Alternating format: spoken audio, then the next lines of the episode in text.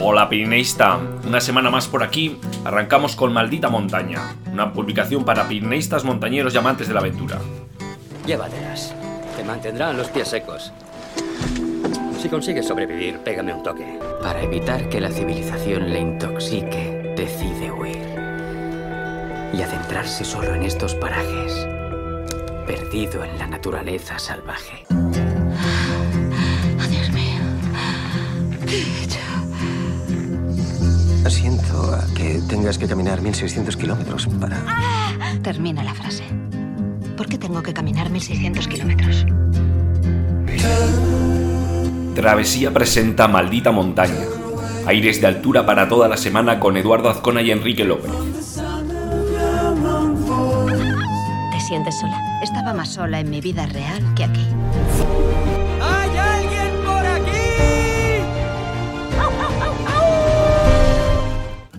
Hoy arrancamos el boletín con el artículo de Alpines, el documental homenaje a Marc-André Leclerc eh, que realizan los autores de Downwall o Valley Rising. ¿no? Eh, os podéis hacer una idea de, de cuál, que me imagino que sigue la línea de, de estos, de estos fins, ¿no? Eh, nervios a flor de piel pegados a la pantalla, sin duda, ¿no? Ya muchos lo comparan con, con Free Solo, y bueno, que ha sido estrenado ya en Estados Unidos y que en los siguientes meses pues esperemos tenerlo por aquí. Un poco por poneros en antecedentes, estos autores pues eh, ya han eh, realizado pues como os decíamos algunos documentales de gran de gran trayectoria y que sin duda son un hito en el cine de, montaña de alpinismo, como son Downwall, en el que seguían la, la- un poco la escalada de, de Tony Campbell y su compañero eh, Kevin Horgerson en los 900 metros en escalada libre de la legendaria Downwall en el Capital. ¿no? Y bueno, y luego también en el film eh, Valley Rising, pues hacían un relato de, las cinco décadas de escaladores bohemios, pues que han habitado, por así decir, en el, valle californiano de Yosemite. Y bueno, que es un, digamos, al final es un poco la, la historia, ¿no? Eh, marca o recopila la historia de que se ha vivido entre esas, eh, entre esas paredes, ¿no? A la sombra, como no, de El Capitán. Y bueno, pues en este mm, eh, en esta nueva cinta eh, siguen la, la vida de Marc-André Leclerc eh, y es bueno al final un homenaje desgarrador a su, a su vida, ¿no? El- los, los cineastas, ¿no? Eh, Peter Montaner eh, se, ha dedicado eh, durante pues, eh, los últimos años, desde digamos desde 2003 hasta la actualidad, pues a realizar este tipo de películas de alpinismo, escalada, de aventura, ¿no? Como os decíamos, con eh, grandes éxitos como lo comentábamos, ¿no? En su día se interesó por la vida del canadiense Marc-André Leclerc y eh, sobre todo, eh, lo que le llamó la atención fue el compromiso de sus ascensiones en solitario. ¿no? En, en The Alpinist eh, se convierte ¿no? en el resultado de este interés ¿no? del cineasta y que logra pues, registrar la carrera ¿no? de Leclerc pues, hasta, hasta su desaparición en las torres de Mendel Hall en Alaska, ¿no? Junto con eh, George Johnson, ¿no? Bueno, para ponernos un poco en, en antecedentes, pues eh, la carrera o eh, del currículum ¿no? de, de Leclerc pues mm, estaba un poco fuera mm, de, de los medios mediáticos, ¿no? Por así de- decirlo. Y fue pues en su escalada en el Cerro Torre, en el 2015 eh, a través de la vía del sacacorchos en solitario cuando de alguna manera pues aparece en la escena en la escena pública y pues llama la atención ya de por ejemplo, pues el, cineasta eh, Montimer. Una superproducción que ha contado con eh, la participación de mm, personajes tan reconocidos como Alex Honnold, con Reynold Messner o Will Gath o la propia eh, novia del desaparecido, ¿no? Brette Harrison, que también es alpinista de élite. Al final, bueno, pues eh, digamos que sigue la trayectoria de este mm, escalador, alpinista, eh, avanzado en su, en su generación, ¿no? que marcó pues un salto cualitativo con sus ascensiones en solitario a la, torre, a la Torre Eger o, como os decíamos, al Cerro Torre por la vía del Sacacorchos. Y que trágicamente pues nos dejó a la edad de 25 años con una prometedora carrera alpinística aún por delante. Bueno, pues ya sabéis, una nueva nuevo documental para cuando lleguen los fríos y aquellas tardes de invierno en la que pues no podemos salir a la montaña, pues aquí tenéis una opción cuando nos llegue, cuando nos llegue por aquí. De momento, como os decía, en Estados Unidos ya están disfrutando de, este, de esta cinta y que esperemos pues dentro de, poco pues también poderla disfrutar eh, por aquí. Y bueno, pero a ver, teníamos también eh, nuevas cosas en el boletín de esta semana además de esta eh, nueva, este nuevo documental, como os decía. Eh, os compartíamos, como es habitual, una ruta por el Pirineo. En este caso, ascendíamos a Punta Escarra y Balsera el hombro de, Escarra, desde Canfrán. ¿no? como sabéis, bueno, esta, esta, montaña, eh, Punta Escarra, eh, no es el pico más alto del circo de Ip, que bueno, la superan, la superan eh, montañas como el Collarada, como la Pala de Ip y mm, o la, o la, pala de Alcañiz, ¿no? pero su aspecto afilado, pues hace de ellas hace de ella pues una cumbre emblemática y muy atractiva y codiciada pues por cualquier montañero y pirineísta. Y se encuentra así como uno de los imprescindibles de la zona. Entonces os compartimos una ruta. Partiremos en este caso desde Canfrán para remontar todo el canal de Ip hasta eh, las inmediaciones del Libón de Ip. Ya veis que tiene, tiene la ruta sus atractivos. Y luego, bueno, pues así alcanzamos la base de Punta Escarra, ¿no? Y tendremos pues una trepada eh, de cresta y eh, cruzaremos a la vertiente este con pasos de segundo. Una trepada que nos conducirá a la cima, ¿no? Y para, para bajar rodearemos Punta Escarra por la vertiente este y así eh, subimos al pico Balsera o el hombro de Escarra para descender luego ya bueno, hacia, eh, de nuevo hacia eh, Canfrán. Bueno, pues esta ruta eh, que os compartimos y que, puede ser ahora el momento de realizar, pues previa a que caigan las, nieves, ¿no? Por el, por el Pirineo.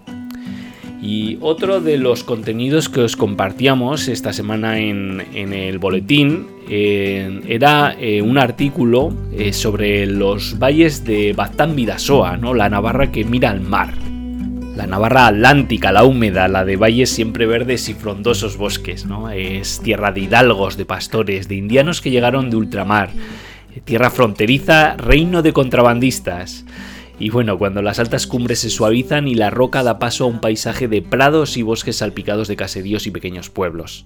Una zona eh, que eh, os recomendamos que visitéis, además eh, la época es muy propicia y que tiene pues grandes atractivos pues desde el verde eterno y frondosos bosques eh, lo podréis ver desde el mirador de Baztán o de Ciga, ¿no? Para beber la esencia de estos valles y de su paisaje, ¿no? De naturaleza rodeando a caseríos y bordas de ganado que aparecen como pinceladas sobre laderas y montes. Podéis visitar el señorío de, de y el jardín histórico artístico eh, que, que se sitúa en, este señorío, pero que además tiene senderos por, el bosque, ¿no? Eh, podemos visitar también en el Valle de Baztán la cascada de Sorrosín, que últimamente se ha hecho muy, muy, muy, muy eh, popular, ¿no? Eh, por ello tenemos que eh, escoger las fechas adecuadas pues para visitarla, ¿no? Y tenemos también en el valle la ruta de la Potoca Azul. Es una ruta de 35 kilómetros que une, que entrelaza la, ¿no? la región transfronteriza de Sareta de Urdasi, de Zugaramurdi, Sara y Ainhoa. ¿no? El sendero discurre entre prados, bosques, caseríos, conectando las plazas de los cuatro pueblos y las tres cuevas, la de Zugaramurdi, la de Urdaz y la de Sara. ¿no? Pero bueno, tenemos también otras alternativas. Tenemos eh, senderos de gran recorrido, ¿no? como el GR11, la senda pirenaica, y también el GR12, el sendero de Euskal Herria.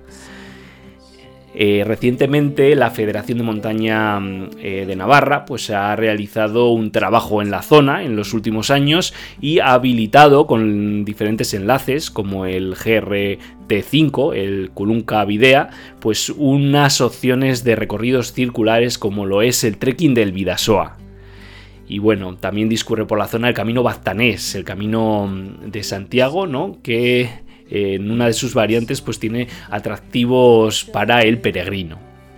Así que bueno, en el artículo os compartimos también eh, mucha de la historia del lugar, eh, como, como Amayur, donde se libró la última batalla por la independencia de Navarra, ¿no? que fue el último baluarte. ¿no?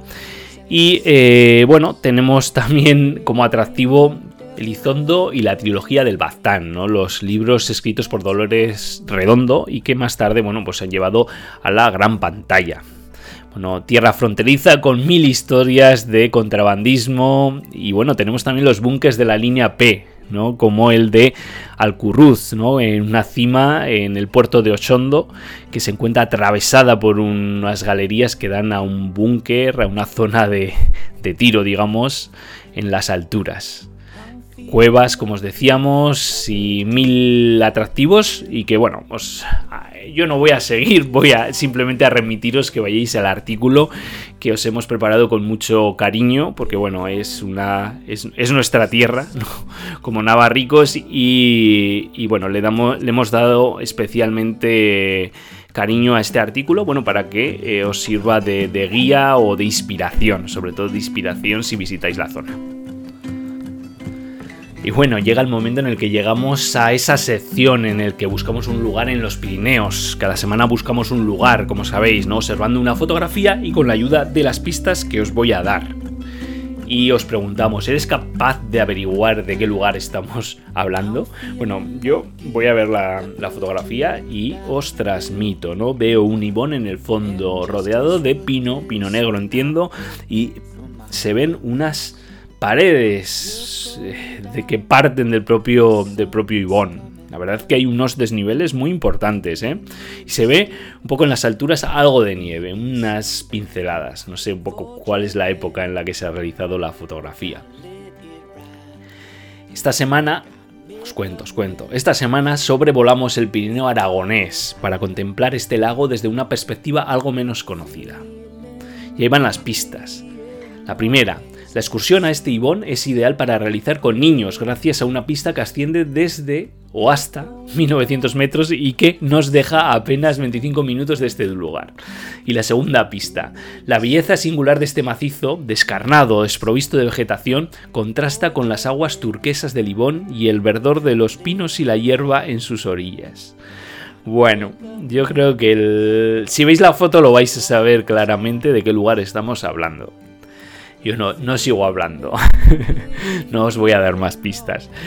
Y bueno, sí os tengo que contar y os tengo que desvelar cuál fue el lugar de la semana pasada. Bueno, pues la foto, el lugar donde nos encontrábamos, era la Zardania. Eh, desde un punto de vista geológico, se trata de un valle completamente singular. Eh, su orientación este-oeste, como os decíamos, era una de las pistas, algo desviada, contrasta con la predominante norte-sur o sur-norte de los principales valles pirenaicos. Eh, la gran amplitud de este valle también es completamente inusual, separando al este las montañas de Nuria del resto de la cadena pirenaica. Tanto es así que el Puigmal, de 2.910 metros, al este de la Cerdania, es la segunda cumbre más prominente de los Pirineos desde la Neto. Ojo al dato. Y bueno, pues este fue el lugar de la semana pasada. Eh, bueno, ahora entramos, eh, como sabéis, en la parte ya de desenlace del eh, podcast de este espacio sonoro que nos reúne cada semana, en el que os contamos las historias y las noticias más destacadas de la semana. abrimos la sección con las aventuras de Mike Kopok. Kopok, supongo que se pronunciará. En la alta ruta pirenaica. Bueno, fueron 12 días, 750 kilómetros y 40.000 metros de desnivel positivo, lo que representa el mejor tiempo de la ruta, ¿no? La realizó este ultrafondista, la realizó en autosuficiencia y cargando con la comida para los cuatro días siguientes. Luego, bueno, eh, ya sabéis que la alta ruta eh, pirenaica eh, no, mm, no digamos que no llega durante todas las etapas a los, a los pueblos, sino que va por, el eje central eh, pirenaico, eh, por la zona de las altas cumbres, con lo que llegar a los, a los pueblos, a las diferentes poblaciones, pues es, es digamos, eh, días por delante, ¿no? Entonces, bueno, pues Mike se organizó con una logística que, de autosuficiencia y cuando llegaba a un pueblo, pues se autoabastecía para los siguientes días de de aventura. ¿no? Bueno, fueron 12 días en el que realizó la alta ruta pirenaica, marcando el mejor tiempo, como os decíamos. Eh, la segunda historia que os compartíamos era la nueva ruta en la cara norte de Chanlan, de la mano de los alpinistas franceses eh, Benjamin Bedrines y Charles Dubulov. Dubulov. bueno, un itinerario de 1600 metros de desnivel para la primera ascensión de la cara norte y posteriormente descendieron por la arista oeste. Bueno, es una actividad con mayúsculas que sin duda se dejará oír en los eh, premios Piolet de Oros del próximo año. Y bueno, ya sabéis que el, que el Chalán eh, de 7.319 metros atesora algunos de los desafíos para el himalayismo moderno, como es la travesía de las tres cimas, que ya ha eh, tenido algunos intentos eh, que han sido abortados. Bueno, luego os hablábamos que Alex Chicón se prepara con Winghoff, el hombre de hielo, no sé si lo conocéis, eh, para el intento al Manaslu. Ahora os, cuento un poco más, ¿no? El recordman eh, Winghoff, que bueno, eh, entre muchos de sus récords se encuentra también pues que ascendió, no sé hasta qué altura, pero bueno, yo creo que por encima de los 7000 metros en su ascensión al, al Everest, al Everest, hoy lo oís bien, con chanclas y en pantalón corto, sin nada más, ¿no? Es por algo le llaman el hombre de, hielo, ¿no? Bueno, pues atesora, además de este, otros récords de récords Guinness, ¿no? Como el de permanecer 112 minutos en un contenedor cubierto de hielo. Y bueno, eh, ha desarrollado un método de entrenamiento para eh, sobrevivir en, temperaturas extremadamente frías, bajas, ¿no? Controlando pues eh, tu cuerpo y gracias pues eh, al método de respiración, ¿no? Eh, controlando la respiración, ¿no? Te, hablábamos de ello en un, episodio anterior de Maldita Montaña, de hecho en los primeros episodios de, de Maldita Montaña. bueno, pues ya sabéis, un nuevo método de entrenamiento que bueno, eh, digamos que, lleva ya un gran recorrido Winghoff, eh, bueno, difundiendo pues ese nuevo método, nuevo método o su método, ¿no? Y que, está siendo bastante popular eh, recientemente y que vemos que bueno Alex Chicón se prepara pues también para para desenvolverse en las bajas temperaturas que va a encontrar en su intento al Manaslu invernal. Y nos despedimos ¿no? de, esta sección eh, con esta historia, ¿no? que se ha descubierto en un glaciar unos esquís con fijaciones de 1300 años de antigüedad. ¿no? Eh, ya sabéis que, bueno, con el retroceso de los glaciares eh, están, están apareciendo muchos restos, en este caso pues son unas tablas de esquí de la época previkinga y lo llamativo es que ya contaban con unas fijaciones, ¿no? unos aros de abedul donde se introducía el pie, bueno, junto con unas tiras de, cuero. ¿no? Bueno, pues para ver cuáles son los primeros prototipos de los esquís actuales que ya contaban, como veis, con fijaciones. Y nos despedimos ya, nos despedimos ya, como sabéis, con la foto de la semana. En este caso, eh, nos hemos ido al pueblo de Broto, a la cascada de Sorsal, ¿no? que muchos ya sabréis, tiene, además de ser un barranco que se desciende eh, por los aficionados al barranquismo. Mm, digamos un barranco bastante aéreo con un desnivel brutal. Bueno, pues esta cascada eh, también cuenta por su izquierda, eh, discurre una vía ferrata, una vía ferrata pues muy, muy popular que luego, bueno, atraviesa un, pequeña, una pequeña galería para ya pues llegar a la parte superior del, barranco y bueno, ya donde finalizaremos eh, de una manera menos aérea lo que es la, ferrata eh, para en un recorrido circular pues luego volver de nuevo al pueblo de Broto. Es una fotografía eh, que nos comparte Jorge Jorgechu848 en Instagram y que como os decíamos es de la vía ferrata del Sorrosal y en el que se ve bueno cómo pues eh, van, están ascendiendo pues las, eh, las escaleras eh, las, bueno, las escaleras metálicas de la vía ferrata y se ve bueno pues los diferentes pozos de la que va dejando la cascada. Bueno bueno con ello nos, nos despedimos con esta foto de la vía del Sorrosal. También os hemos compartido pues, en el boletín un, artículo que teníamos de para los que se quieran iniciar en las vías ferratas. Que bueno, pues estas fotos a veces nos ponen los dientes largos. Y bueno, me iba despidiendo. Eh, como siempre, ha sido un placer. Y bueno, os espero eh, la próxima semana en este espacio sonoro. Un abrazo, familia. Y como decía Jack Kerouac, porque al final no recordarás el tiempo que permaneciste en la oficina o arreglando tu casa, ve y escala esa maldita montaña.